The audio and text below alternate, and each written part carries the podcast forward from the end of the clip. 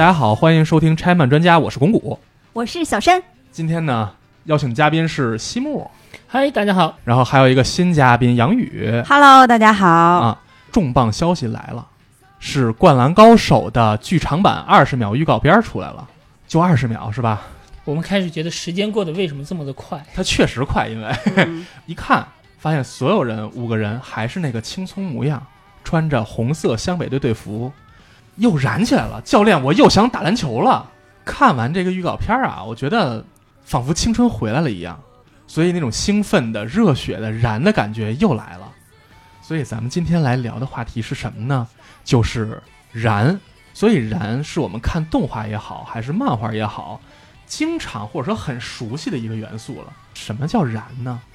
我认为我我看中的燃哈，嗯其实就是对我的一个震撼，就很简单，是吧就吧？很简单，就是它在生理上和心理上同时的撼动了我一下，嗯，这个持续的时间很短，是。但是那一下可能会给我产生一个非常剧烈的后效。所以当时《樱花通信》第六卷的某页的时候，一下就让你燃起来了，是不是？确认要谈樱花通信这件事情吗？可以谈吗？咱们特指日本漫画啊，早期的日本漫画以运动类为主的时候，首先运动类本身就是一个热血的象征，是吧？嗯就是咱们在看比赛的时候，看国足的时候，是吧？你经常对，因为它只有输赢，没有中间过渡，没错，就是而且平对，而且经常会出现转折，不可预测的东西。而且其实你想啊，运动类还有一个好处啊，运动类里面经常出现一个人的球队啊，艺人球队啊，明星，对，一个人打败对方一群人啊，比如说像 Touch，就是上山打野的艺人球队嘛。对啊，是吧？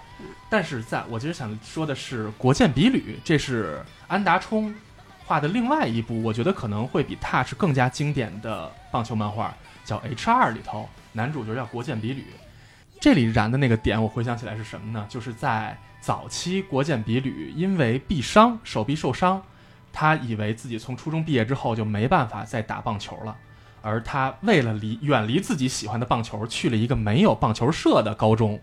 结果他到了这高中之后，参加了游泳队啊，然后发现学校里有一群穿着棒球服的少年在训训练，他们不是棒球队，而是叫棒球爱好会，就是一个非专业的、没有任何学校支持的一个一群爱好者们组成的球队。命运总会找到你。没错。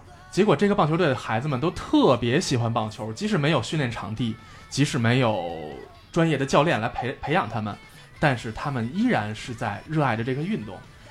在他们棒球爱好队和足球社比赛棒球的一场比赛里头，因为足球队的选手很多都是运动天赋特别好的选手啊，结果发现足球社的这些队员们在凭借自己出色的运动能力，在嘲讽、去压制爱好会的时候，国健比吕因为自己喜欢棒球，看到了同样和自己一样喜欢棒球这些孩子们，再被讥笑的时候，他毅然决然的说临时加入棒球爱好者协会，去对阵足球社，结果轻而易举的逆转了比赛的时候，这个燃的感觉就会特别特别强烈。听完谷歌的这一段贯口，我突然燃了起来，就整个就觉得哇，哎，已经燃了是吗？说明我讲的不错。哎，不是，其实其实你没注意到，就是这个问题，就是以弱胜强才叫燃，没错，以强胜弱那叫霸凌。或者说是是，就算你是一个强者，但是你身处绝境，逆风翻盘就是，你总要有一点。你总要有一点处于被风盘的东西。对嗯嗯，还有一个就是运动类里头的一个特代表的燃的片段，就是《灌篮高手》里头木木投进那个 撑了两级的三分球的时候，是吧？是那种这个燃的感觉，就是和平时期人人类唯一一个可以依靠自身的力量嗯，去取得一个成果的，对，就是体育嘛。有句话嘛，就是体育是和平年代的战争，嗯，是吧？嗯对，我记得有有一年日本有个国家队的教练，他在最后一场什么比赛的国家队教练？呃日本足球队，足球队。然后嗯他这个人是特别会鼓励自己的队员的。然后嗯我忘了是哪一年啊，他在比赛的时候，那个队员要上场前，就是胜负未定的时候，他只对那个队员说了一句话，他他没有说，啊、你必须踢好或者什么，嗯他他就拍他的肩膀说，去成为英雄吧。目送他上场。啊，就马上要成烈士的感觉了都，是吧？但没有，就是你会你会发现体育它能让你有一种动力，有一种干劲。向前冲的动力，是吧？还有一个大品类特别容易让人燃起来，就是不良类。咱们之前已经聊过很多次了啊，不良类是一个燃的重灾区。嗯，这个、啊这一块也是你的知识领域。其实它是在展现一些个人英雄主义的东西。一个人面对一群人取胜，或者说当在绝境的时候，有更多的大批的主角的不良少年同伴们加入战局，力挽狂澜这样的情节。嗯，我觉得说同伴特别好，因为可能就是少年他会需要有个被认可，他会需要一群朋友在一起，就一群朋友做一件事情，可能对他们来说也是一个非常热血、特别燃的一个事情。对所以像《热血高校》里头，咱们就很常见嗯，龙谷元志要面对秦泽多摩雄这个团队要要打决定铃兰顶点这场仗的时候，下雨的那场，是吧？在雨里头拿着伞，龙谷元志在音乐里头，在雨里一直往前走。一开始是一个人，随着穿过街道，走过小巷，身后各种各种橙色的流氓 纷纷加入，大是家好看的、帅的流氓。好看帅的流氓，大家打着伞，这种情景我怎么感觉好像看过无数次？英雄本色，对，就非常非常常见，但是通过它的包装，就让它重新成为了一种燃的展现哈。再走到操场，看到对方黑压压另外一群流氓，又是其他橙色的，是吧？完了，发现自己要挑战的王者只有他打着一把透明的伞，在这个场面出现的时候，燃的情绪就出来了，包括啊、那我打个题外话，你现在看到小栗旬那张脸，还会觉得燃吗？仍然很燃啊，就一丝不挂，我觉得会想周围全是全是小姑娘，哇，那太燃了。实话说，没有到全是，没有到全是，没有到全市。镜头之外可能还有很多吧，就是都靠留下的想法是，你看，就联系樱花通信去想嘛，这故事就很这就是不良少年中年岁月。所以在不良漫画里头，我们也能经常看到类似的情节，像我们之前聊过的《湘南纯爱组》里头，鬼冢英吉和弹间龙二面对横滨骑手们啊，摩托车如云要围他们的时候，一开始他们在通过两个人去面对几百人的对手开打，结果他们自己的伙伴出现，又来了几百人来救援他们。这种场面的时候，往往就是让读者立刻燃起来的场面。而且同时还有一个，就是在日本的不良漫画里头，会有一个不良学生们在面对整个社会。呃，吧？嗯所有的不良其实都是这个东西嘛，就是一个人对抗体制嘛，没错，就是他们是要打破规则，对啊，就是对破对抗规则，就规则的表现可能是警察，可能是老师，可能是校长，没错。嗯。所以这些就完美戳中了少年漫画所直接对应的这些群体们的心理需求，就是我们要叛逆，我们要中二。十几二十岁的时候，谁想的都是天上地下，老子最大。没错，嗯。燃和热血的重灾区就是战斗冒险类漫画了。嗯战斗番、热血番，对在这种漫画里，燃是必然要素，是必须要有的这个东西。美极亦然。在这种作品里啊，咱们想想啊，我先给大家举几个例子啊。路飞第一次提升到二档的时候，完了想想鸣人第一次九尾化的时候，和悟空卡卡罗特在纳美克星第一次变成超级赛亚人的时候，这种场面往往都是让剧情突然燃到最高点的那个情节。而这种战斗力的飞跃，满足的是普通人哈，就作为读者，咱都没法变超级赛亚人是吧？是满足咱们无需努力也能够瞬间克服难关那种兴奋感。这些漫画中间的这些主角，其实他在变成燃的，就是变成这个牛逼的这个过程中间，如果是一个比较好，咱们就说比较棒的作者，多多少少还是会给他增添很多的困难的。嗯嗯嗯，就是这些主角克服小林得死啊，哎，对，对没错，要杀一个小林七天呢，对啊对吧？就是这个过程实际上是燃的一个燃燃的一个助推阶段。没错，路飞十二档就可能之后得得站不起来呀、是吧就是你不能盲目的莫名其妙就突然变强了，一定得让你吃点苦，就真的是那种天上突然一个馅饼掉下来，这个人突然之间变成那什么的。好像不太多见我。说实话，你燃不起来。这样不好看。他一定是碰到一个对手，然后失败，最后成功，然后再遇到一个失败成功对，这就。是你真人秀的套路是吧？对，是的。然后还有什么样的燃法呢？就是我们想想猎人里的幻影旅团，嗯，想想火影里的小，包括圣斗士里的十二黄金圣斗士，这都是故事前期或者中前期主角团队面临的最大的竞争对手或者说敌人。我突然想起来，你说的这种是坏人的燃，没错，坏人是非常非常，或者说比主角还能让读者燃起来的一个元素。尤其是他有各种各样不可言说的悲剧过往悲。惨经历，对团长多惨啊，是吧？然后你想想《圣斗士》里头这个这个，《圣斗士》里有谁他妈染啊？突然想不到了，我靠！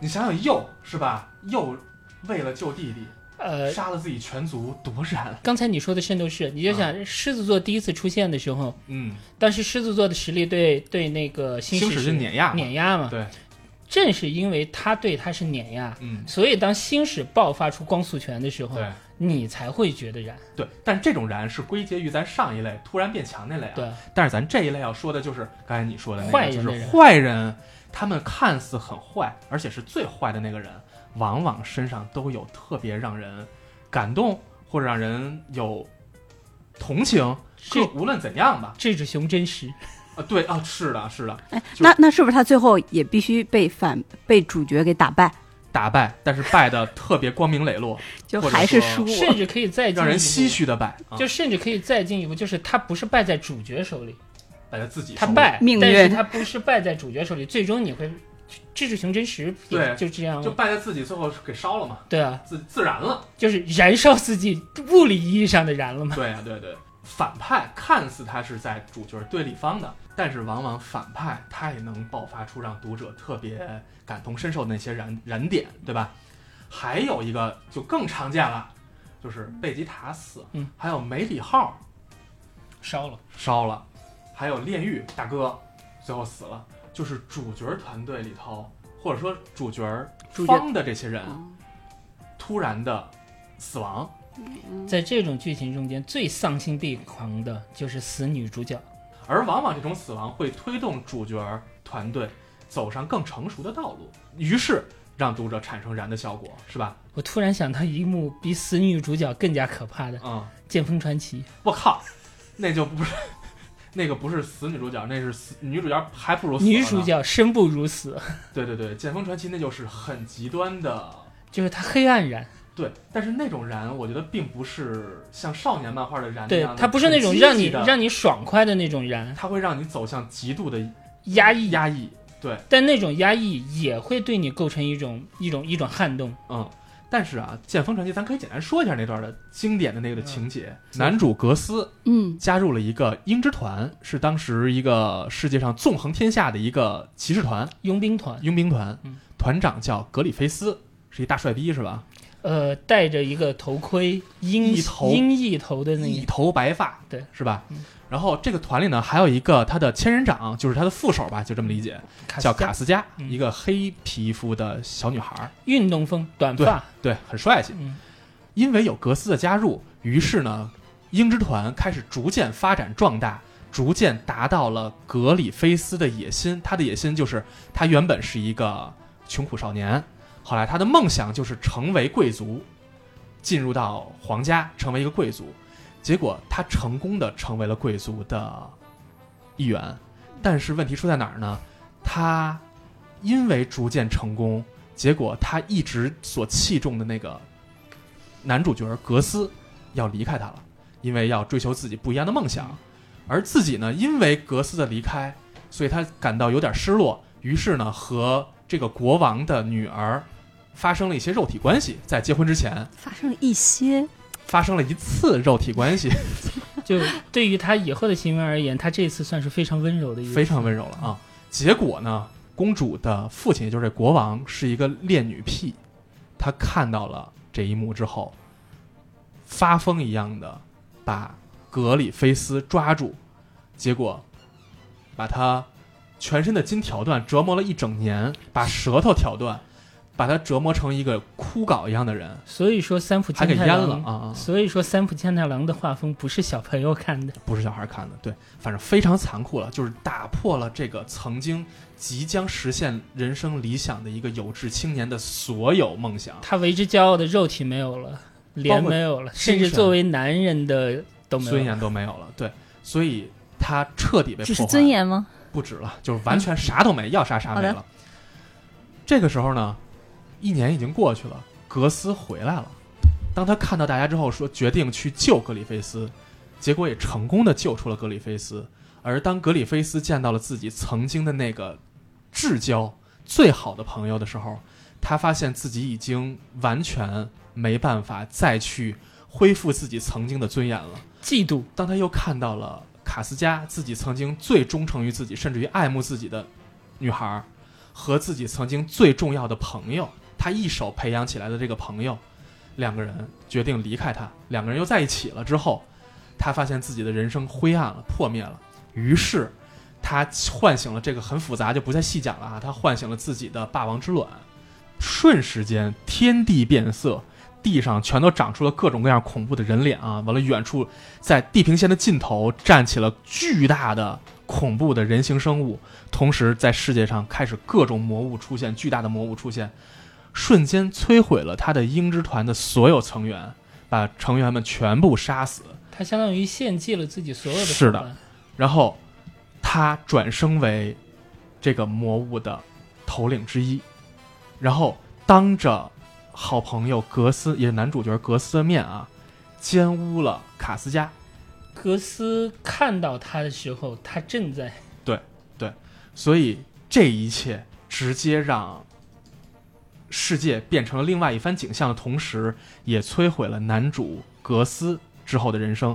他之后走上了向格里菲斯报仇，同时背负着永远被魔物随时随地侵扰的人生，不，你说为什么我每当每当我我看到这种情节的时候，我就会觉得会燃起来是？吧？因为它太他妈极端了。当我我原本没想看这段之前啊，嗯我原本没想到剧情会这么峰回路转，但是当一切从蒸蒸日上看着这个团队，直接变成人生完了，人完了，所有所有都完了的时候，就是我我我特别要说明一下，啊就是我自认我还算是一个心理正常的人啊，但是我当我看到好人得胜的时候，嗯和看到这种情节的时候，作为两者相比的话，嗯，这种情节会给我的震撼远远超过好人得胜。是吗？哎，但是我可能对这个接受起来就很难了，我觉得看起来太难受了。你不觉得那种黑暗、绝望的燃是一种，是一种远远比正面的时候的那种傻傻瓜式的燃更、嗯，更有力量的东西？对，但是它对于我来说过于沉重了，我更想看悟空变超级赛亚人，格里菲斯变超级赛亚人给他砍了的故事。但是你看，你刚才讲这段故事的时候，是不是讲的激情澎湃的？对啊说明你也燃啊，你心里只是你不肯承认自己是个变态而已。你心里暗爽啊。咱说说原来原来这个意思就是我承认我是个变态的意思是吗？对，所以咱说这么多啊，其实这种燃的手段是在热血类作品里头非常被常用的手段。哎刚才，嗯但我还想补充另外一种燃的，就是我们说的这种常规的，还有一种燃呀，嗯，就是校园里面的学习番呀，龙樱不燃吗？一群人考大学，就是我从来没有想到高考可以变成这个样子。哎，你知道吗？就真正让我燃起来的学习番嗯，是新海诚当时做那个广告，哦，我也看了那个，哦那个让我我觉得可能比龙樱更让我燃。是。我不知道为什么，虽然它其实并没有特别呃，它很简单，就是什么数学、语文，对，但是只需要几句台词和那样的画面，嗯。就能让我立刻对学习这件事儿产生巨大的热情。对。对，这也是一类燃嘛但是你对对对那巨大的热情也没有落到实际上。那我谁说的？我是上完大学才看的龙樱，啊？原来是你看晚了的吗？看晚了，所以其实早期像金巴老师是吧，嗯嗯。包括 GTO 什么这些都是类似这样的感觉对，。它啊都是燃，就可能就是年轻人，然后通过学习，就是他一个正向的，也会给我们一个燃。嗯其实我觉得你要是这么来类比的话，这个就嗯吃美食也很燃呢。对，哎，所以你看聊学习这块，小山连话都不说，因为他没被燃过，学习不在乎是吧？就是 我这种凭实力考砸所有考试的，哎，但是真的是我要说，就为什么没有燃呢？因为我基本上是理科自暴自弃，嗯语文从不复习，嗯，英语压根儿不看，就是完全靠语数感，学一个完全靠语感，语感一路干到了六级。对刚才说的这几个类别，我觉得好像还是过于粗糙。粗糙了。嗯咱们现在可以简单你们分享一下，你们看了这么多年的二次元作品，你们回想起来最让你们燃的热血类作品的情节是哪些呢？不得不承认一点，当我看到一个强大的敌人在主角面前展现出他强大的羽翼的时候，嗯那种对力量的自信，确实是能够给我一种充分的燃的感受。嗯嗯就比方说志志雄真实，嗯嗯，我记得他在他们他跟剑心最后决战你先说一下这个作品名儿。啊，浪客剑心嘛，对啊，他跟剑心最后决战是在一个呃蒸汽铁甲轮船对上，，本身背景里面就会有蒸汽机。它的故事背景是在幕末明治维新。当他们第一阶段打完，嗯然后志志雄真实有一个对对自己内心的一个再度燃烧，嗯，然后我记得他的台词大概是说啊，好久没有打的这么痛快了。对，我觉得我全身都已经烧起来了，全身都已经燃起来了。嗯，而且事实上，当时那个决战是志志雄真实一个人挑剑心团队的人，他有意把自己放在一个危险的绝望的情境下绝望的一个境，地之下但是就是靠实力碾压，对，就是你四乃森苍子还有那个斋藤一所有的人没用，你们什么招儿出出一个秒一个，就最后他死也是因为他把，就是他开始真实的燃烧起来了，物理意义上的燃烧，就是开动自己百分之百的实力之后，因为他身体不堪重负，然后输给自己了。事实上并不是被主角任何人打的，没错，就是这种力量的纯粹的力量的展示，对于我来讲是一个特别重要的一个燃点。而且你是不是也特别认同志志雄的那种对于自己理想的追求的感受？就是当你有了那种绝对压倒性的力量的时候，嗯，我说什么都是对的。捕捉上，你记不记得一本书叫《药师四良子没看过》，里面有一句话：“唯我得胜，嗯方为正义。啊，是这样，是这样。其实这世界就是是弱肉强食的时代。我觉得慕强是很正常的一种心理啊。是是是，没错。对啊，啊就是我喜欢强大的力量的展示嘛。嗯嗯嗯嗯我可能会更侧重于精神方面的，比如说像《银魂》里，其实《银魂》这个主角挺特殊的，他虽然是个热血漫，但他是一个经历过辉煌，然后跌落谷底的一个类似于通缉犯这样子的人。嗯可是他他在里面曾经说过一句话，其实我觉得很燃。他跟他对手说：“相比你你们这些少爷，我们光活着已经拼尽全力了。”就是你听上去会很丧，这句话是不是？人引用过。是的，但是他在每，但是他依然会为了自己的朋友或者身边的人，他会去愿意去对抗这些东西，就是活得非常累，但我也愿意去对抗。我觉得这个是很像老百姓一样拼命的活着。对啊，我觉得就。就是他会愿意拼命的活这个事情，在一个中年设定的大叔身上就已经很难了。就同样作为中年人来说这句话哈，就是有的时候我会看到一种我称之为廉价的燃，嗯就是我们在有一些作品里面也会看到，就是所谓的以弱胜强啊，等等什么啊，当世界没有光的时候，你就要成为光啊，等等之类的这种台词。但是你看那个主角，他真的经历了黑暗吗？你你你你怎么啦？你何德何能啊？你到底是有多大挫折？你说出来这种台词什么罪你就说这种话，对吧嗯？就是我所说的廉价的燃，然后就是你就靠那么一几两句京剧，你以为你就能够。你要给我这种感受，就是你刚才提到的这种感受的燃，历经沧桑的。你让我看到这个人真的这样子了，好不好？嗯有些东西让我燃不起来的时候，就是无论是以弱胜强，还是说突然反转，还是天上掉下来一个馅饼，一个人怎么样，前提就是这个人真的他已经处在了一个几乎接近于绝望的那种环境之中。嗯。但是我没看到这个人真到了那个绝望的环境之中，嗯。或者是过了这一趴之后，当时我还觉得挺那什么的，然后一段时间之后发现啊，原来其实他是某某人之子。嗯 原来他其实当时背背后还有一个人怎么样在盯着他，碰到也不会怎么样。你就直接念路飞名字就完了呗。嗯。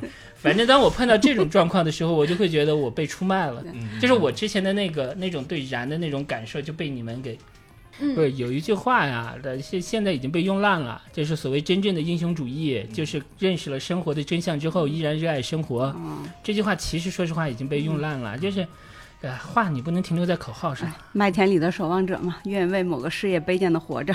呃，就是一样，这些话都是当京剧变成一种泛滥的东西的时候，这种燃就是很廉价的了。嗯对于在我看来就是这样那。种就是过了青春期，你再去看那个这样的小说的话，你就会有一种感觉，真的是，也就是青春期可以看，嗯，过了以后就觉得唧唧歪歪。对，所以我们刚才提到好多漫画的设定，主角都是二十岁以下。嗯嗯嗯都得是少年嘛。对，嗯嗯嗯。那我觉得燃的是一个中年，就是刚才啊谷歌说的，可能最近几年让我觉得很燃的，真的就是团长，《进击的巨人》里面的团长，有特别特别特别喜欢他两次带领自己的团员去冲锋的时候，但是其实两次冲冲出去以后，团长很快，特别快，就是就就是一分钟以内，团长一定会要卸第一次卸了一条胳膊，第二次冲锋的时候团长死了，但是第二次团第二次冲锋之前，团长进行了那个动员大会，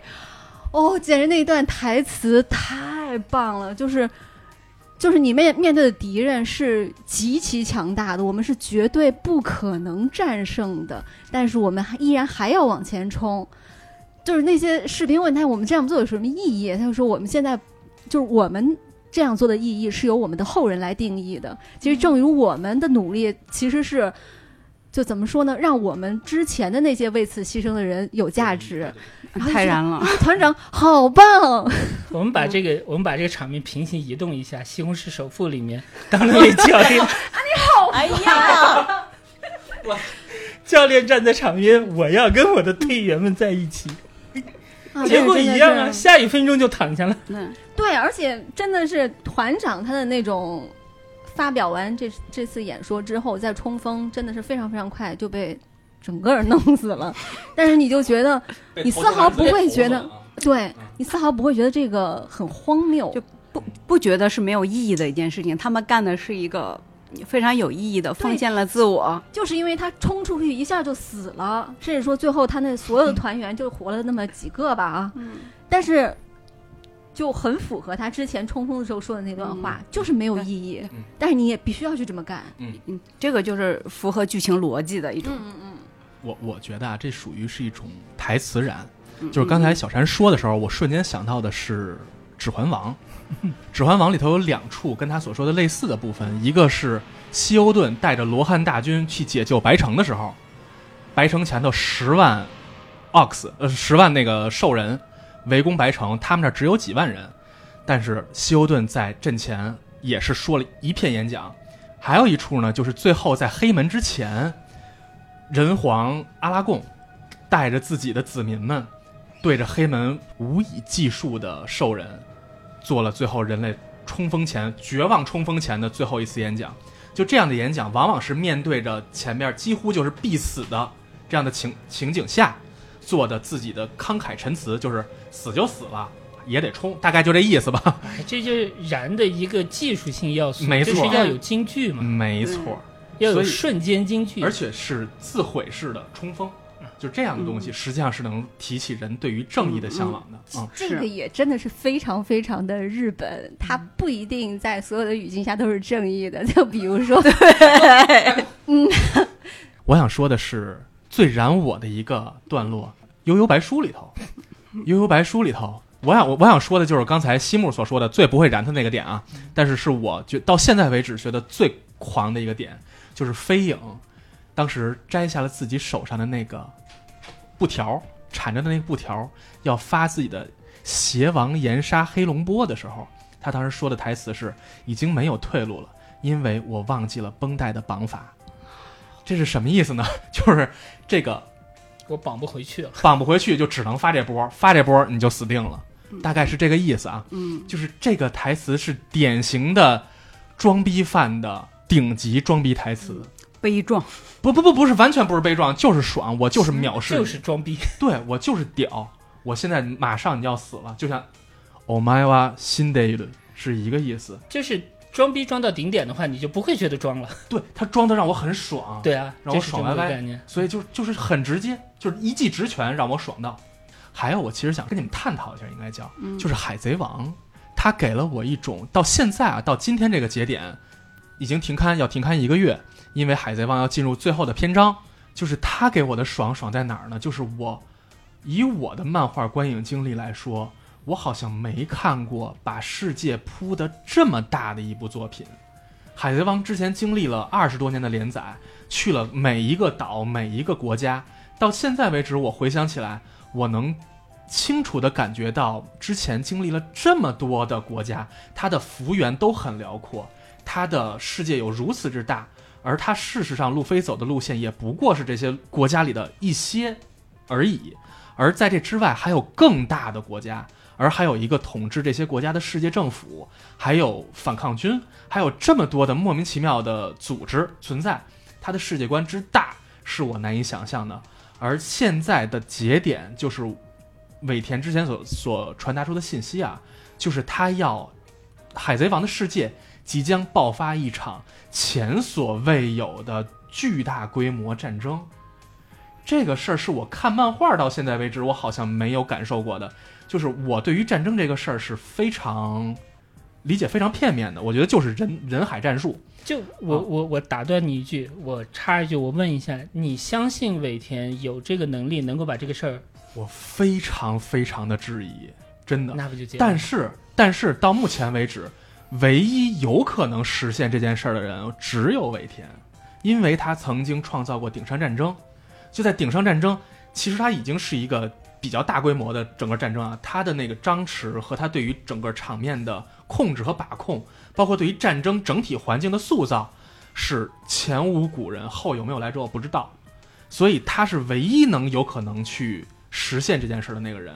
但是以目前我对于这个事的预期来说，我不知道该怎么把它完成。我非常不客气的说一句话，我对所有连载超过二十年的长寿漫画或者长寿动画，嗯然后在结尾又想搞个大新闻的人，嗯我都只只想送他们一句话：嗯，老而不死，是为贼。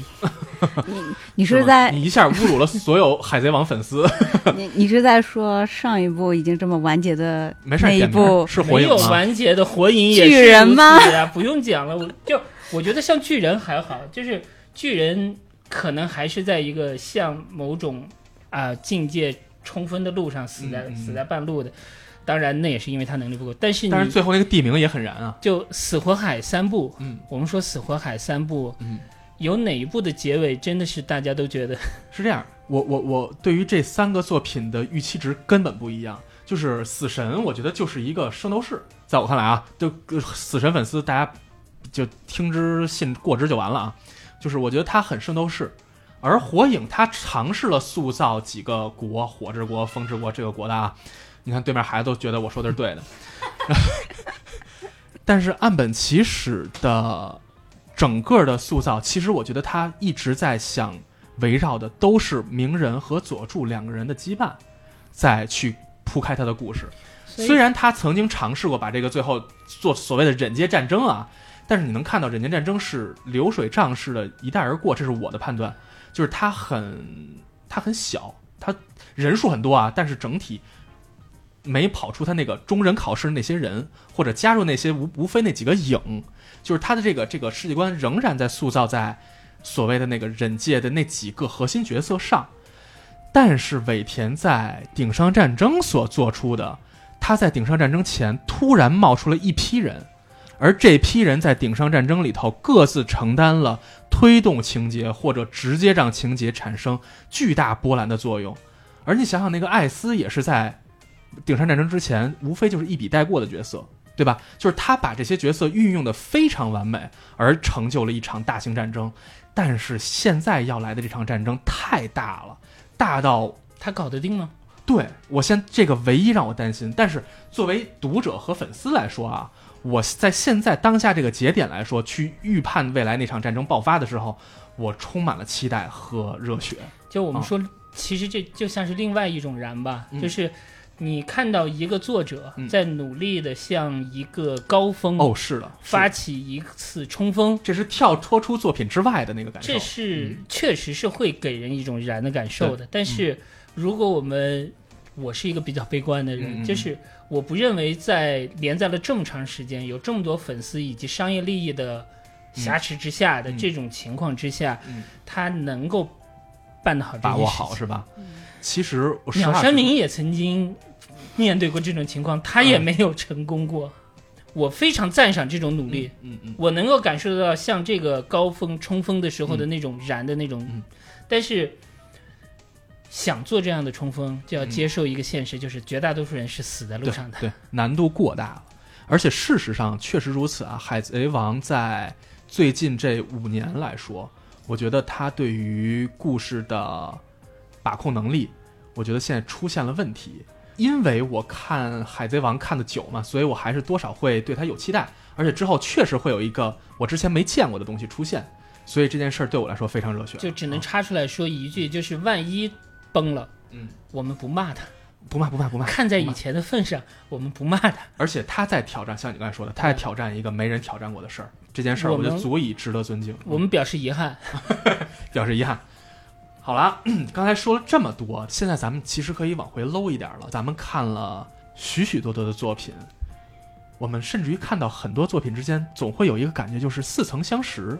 比如说我们在看《悠悠白书》的时候，当幽助发出灵丸的时候，我总会想到卡梅哈梅哈，是吧？包括我们看到的男主往往都有一个各种牛逼二代的身份，是吧？就这种东西，好像已经成为了一个大家已经习以为常，甚至于觉得怎么又来了的这种套路的时候，我不禁就有感觉，就是难道这些燃都是被按照公式套出来的吗？其实看多了是有的啊。是吧？嗯啊，比如说我最近那个不是刚刚注册了呃那个丈夫家，看一下他的很多新连载的漫画。嗯，你就会发现，就 你就会发现，他确实是都是在设定啊什么的这方面都是有套路的，所以这个套路存在，你也觉得是不是？肯定存在。没，错，所以就太烦人了。这么说吧，啊呃，我们完全空想一下哈，嗯你看我说的对不对？嗯，一个有着神秘身世的普通人，嗯，呃，今天碰到了一件什么什么样的事儿，嗯。遭遇到了一个什么莫名其妙的威胁，嗯。然后离开了他的村庄，嗯。然后遇到了敌人、嗯。伙伴，嗯。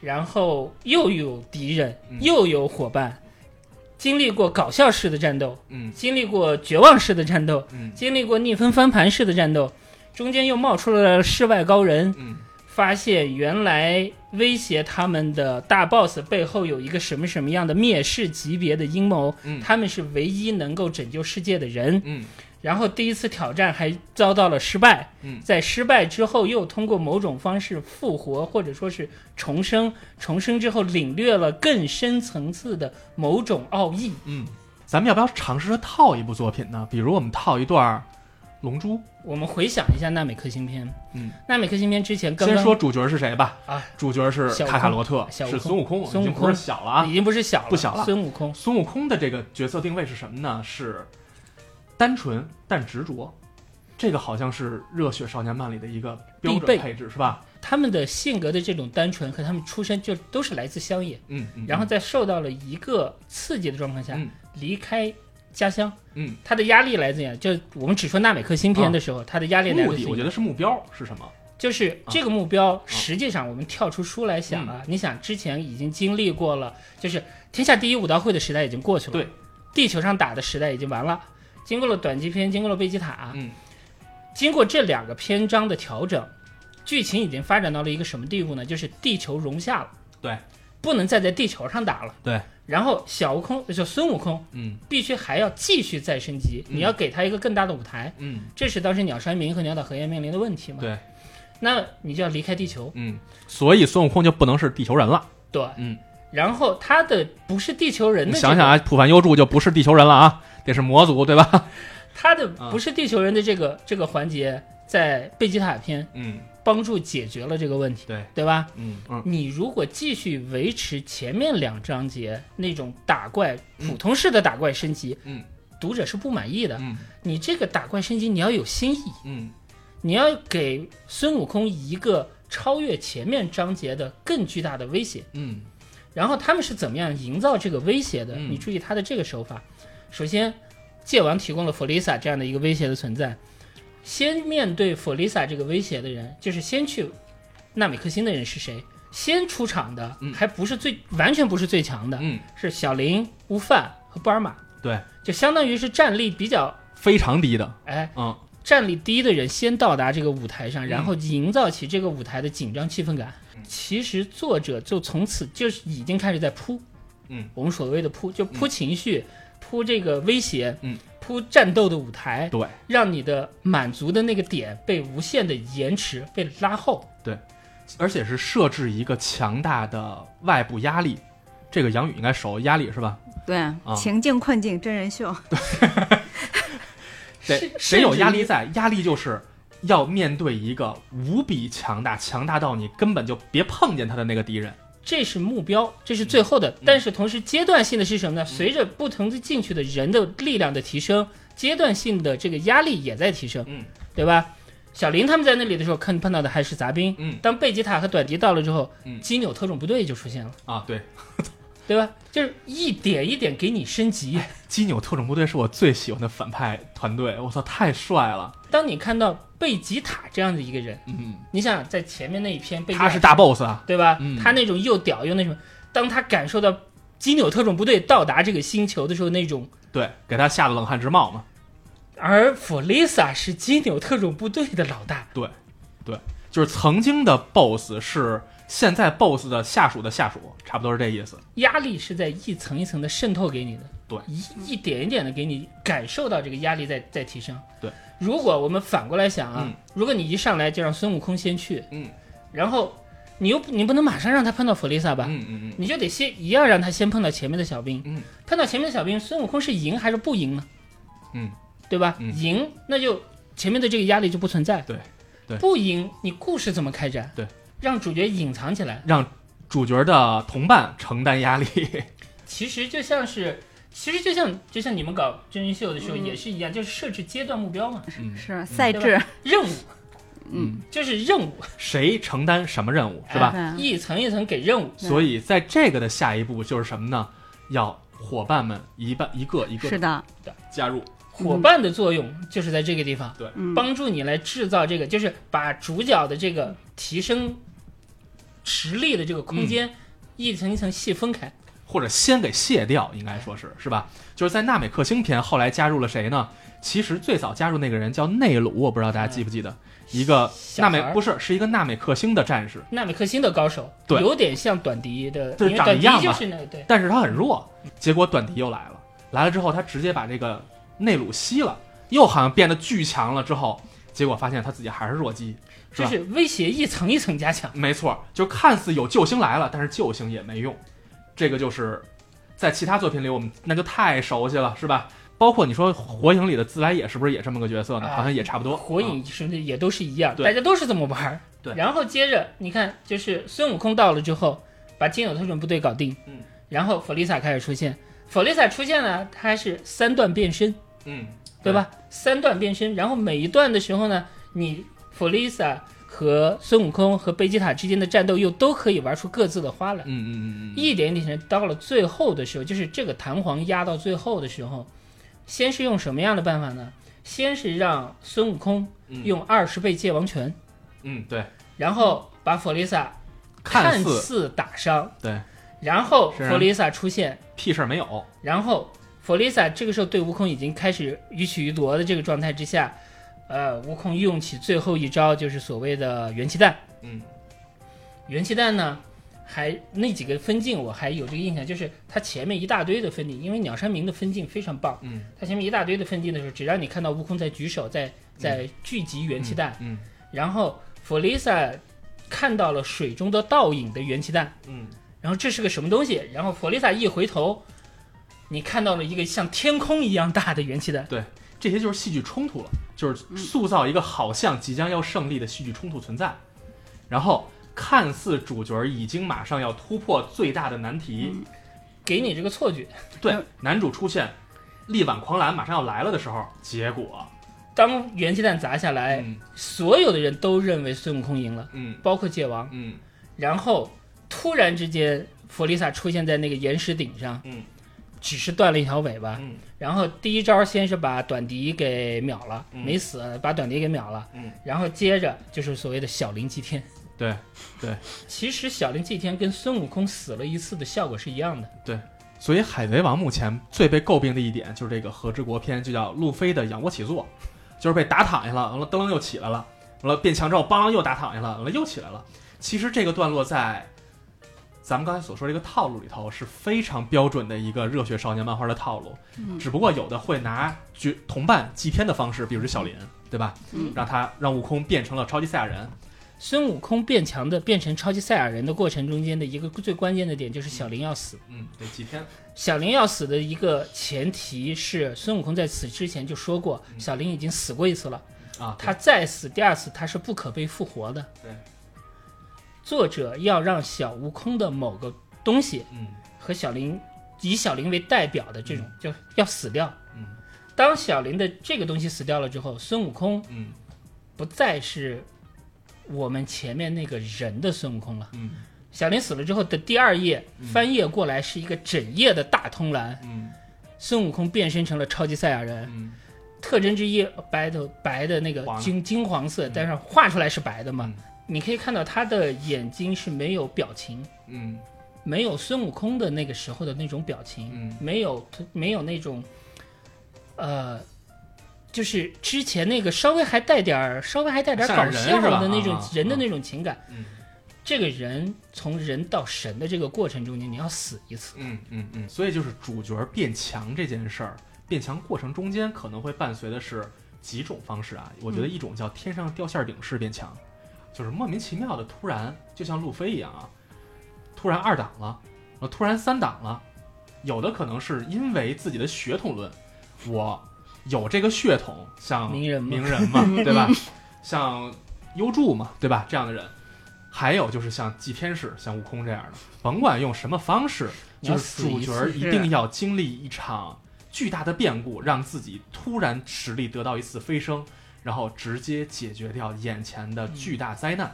啊就这个套路最可怕的就是，当他重复了三四次之后，嗯，就读者就会被教聪明了。所以这也是《龙珠》到后期可能有些人说变得无限扩张之后的原因。当这种套路无限重复的时候，对于观众来讲，最可怕的一点就是我建立了一个心理预期，嗯就是主角死不了。嗯，啊，对，是的，当主角死不了的时候，我怎么能相信你给我的那个压力，主角的那个压力是真的呢没？错儿，所以就死。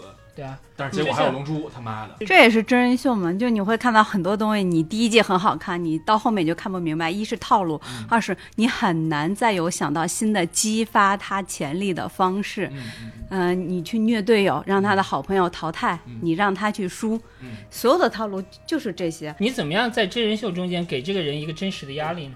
很简单，第一个就是抛去他之前的身份，可能很多参加真人秀的人，我们最喜欢的是什么？他本身就是一个小人物，他天不怕地不怕，他不懂镜头，他就会展示，就像就像我们说犬夜叉这种，他不怕，他就是乡野小子的，嗯。他是乡野小子。还有第二种就是皇族，他来了以后表现不好，他从高坠入低，就是我们刚才说的，对吧？杨超越受了，挫折，嗯。这个你就会发现，就很多大佬一来到这儿，嗯。不行了，观众什么喜欢看，他自己会有压力，他有压力以后会怎么做？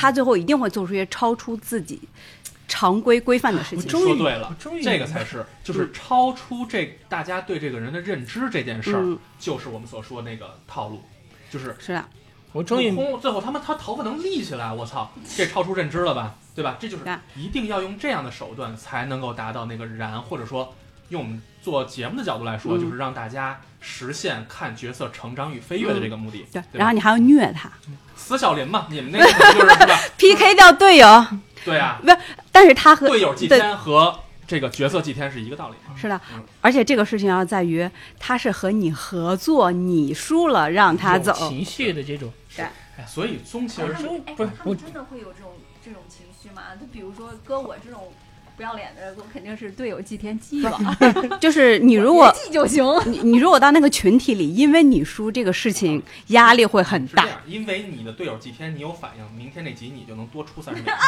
呦，明白了懂？了吗？学会了？哥哥，我懂了。啊就是我终于明白为什么我喜欢杨超越了。所以说啊，就是在我们刚才一直在聊的是二次元作品，事实上这个套路是在我们无论是生活里，还是说我们看的影视剧、综艺，其实是大体不出于此，无外乎于此的。而事实上，在我们熟悉的二次元里头，还有各种各样类似的套路，比如说像主角团队的分裂和敌方角色的加入，类似这样的手段，其实还有很多很多。